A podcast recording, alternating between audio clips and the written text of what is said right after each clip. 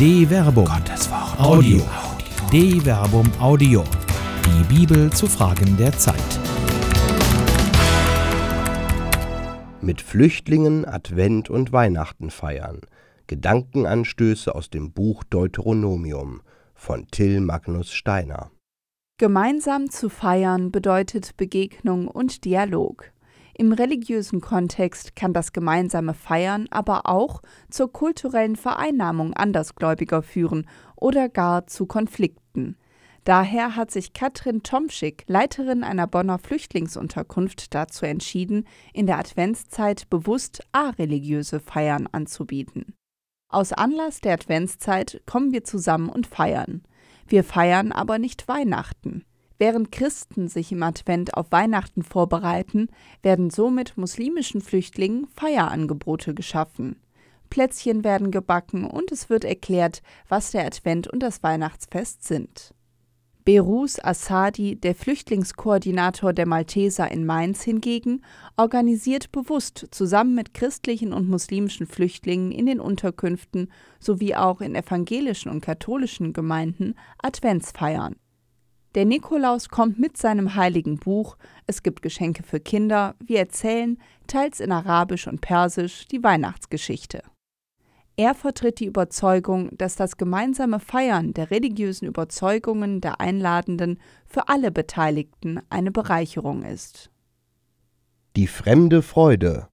Die Offenheit religiöser Feste und Feiern für Andersgläubige ist bereits im Buch Deuteronomium verankert.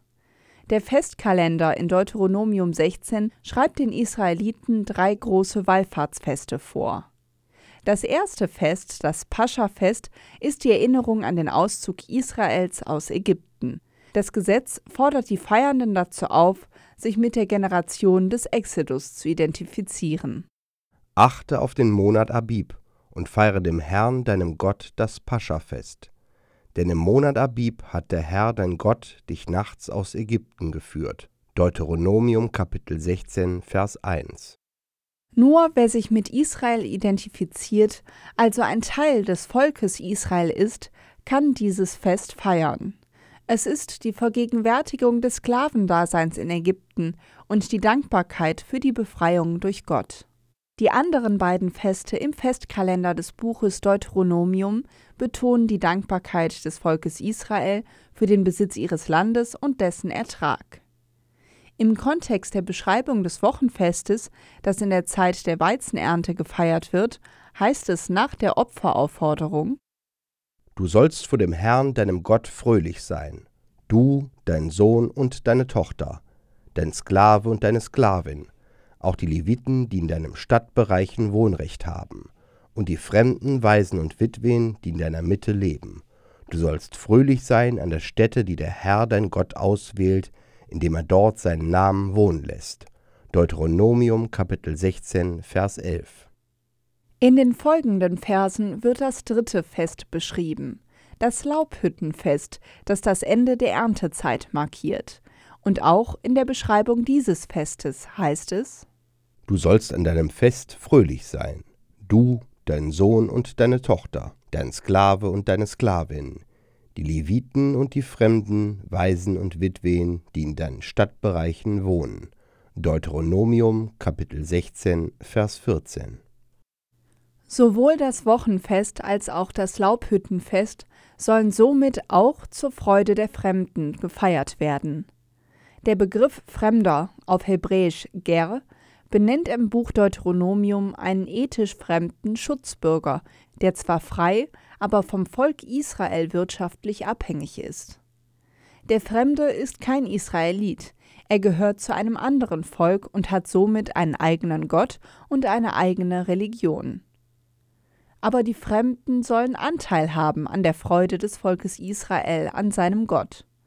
Sie werden nicht dazu verpflichtet, dem Gott Israels zu opfern oder sonst einen Gottesdienst zu verrichten, sondern sie sollen sich erfreuen an dem Guten, das ihnen zuteil geworden ist. Diese Freude ist jedoch nicht abstrakt, sondern sie geht aus von der Freude Israels über den Segen, den Gott seinem Volk schenkt.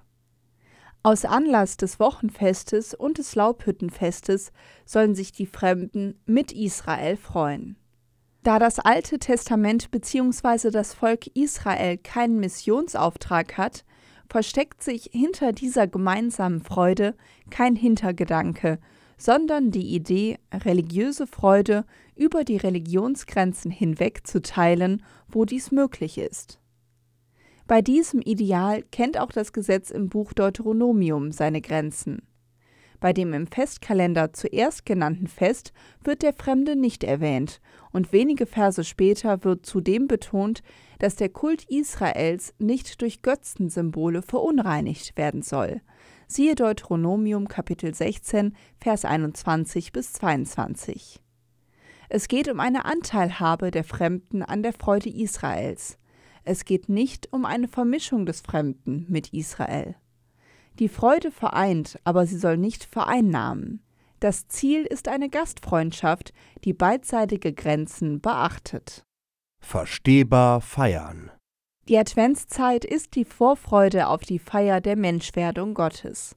Für einen Nichtchristen ist die Geburt Jesu kein Fest, aber die Freude der Christen kann, wenn sie eine wahre Freude ist, zur Anteilhabe an dieser Freude für Nichtchristen werden. Anteilhabe an Freude setzt voraus, dass man selbst feiert und dieses Feiern, diese Versammlung der Freude auch für Außenstehende verstehbar und zugänglich ist. Auch für Christen gilt, geteilte Freude am Glauben ist doppelte Freude.